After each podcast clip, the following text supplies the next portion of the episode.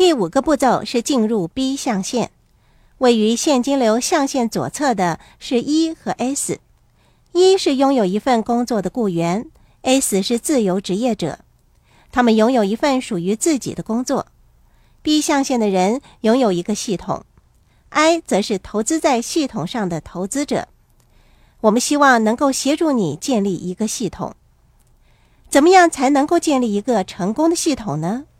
主要有以下四个方法：第一是购买现存的企业；第二是购买特许经营企业。第三是加入网络销售公司，第四是白手兴家发展自己的事业。我们将会从正反两方面对这四个方法进行深入的分析，加深你对每个方法的了解，让你从中选择一个适合你的方法。第一个方法是购买现存的企业，你可以透过企业经纪人来购买一家出售的企业。企业经纪人的工作性质跟房地产经纪人相仿，他们从事企业买卖的工作。你可以在黄页找到企业经纪人的名单。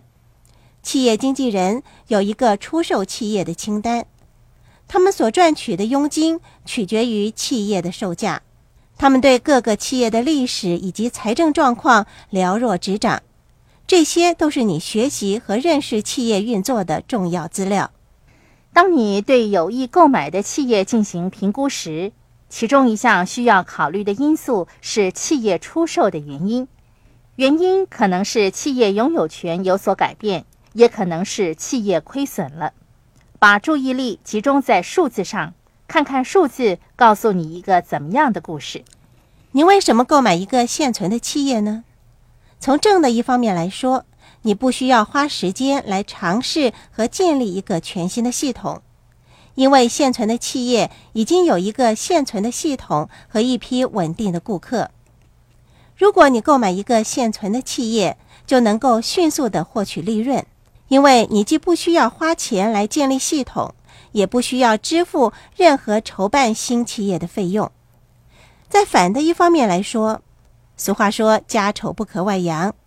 你打算购入的公司里，可能有些心存不满的员工有意向该公司提出诉讼。当然，没有人会跟你提及诉讼这件事，或者这些员工在你买下这家公司之后才提出有关的诉讼。所以，购买一家现存的企业务必要小心谨慎。这时候，你需要得到顾问团的协助。你的律师协助你处理有关合约的事宜，确保卖方在合约上做出了一定程度的保证，保障买方免除某些法律责任，例如刚才提到的一些可能由雇员提出的未经公开的诉讼。你的律师会协助你审查和评鉴一些没有公开的消息。当你对某家公司进行评估的时候。记得计算有关的审查费用。这里所说的审查和评鉴，就是深入的研究和调查这家公司的内部资料。你要找一位优秀的律师协助你，因为那些家丑绝对有能力把你弄得一败涂地。如果你对这家公司一无所知，你愿意买下它吗？没有人会愿意的。购买房地产比企业来的容易。因为房地产有一套核对的标准清单，企业方面则需要看企业的类型，不同的企业有不同的标准，买方需要处理的问题可不少呢。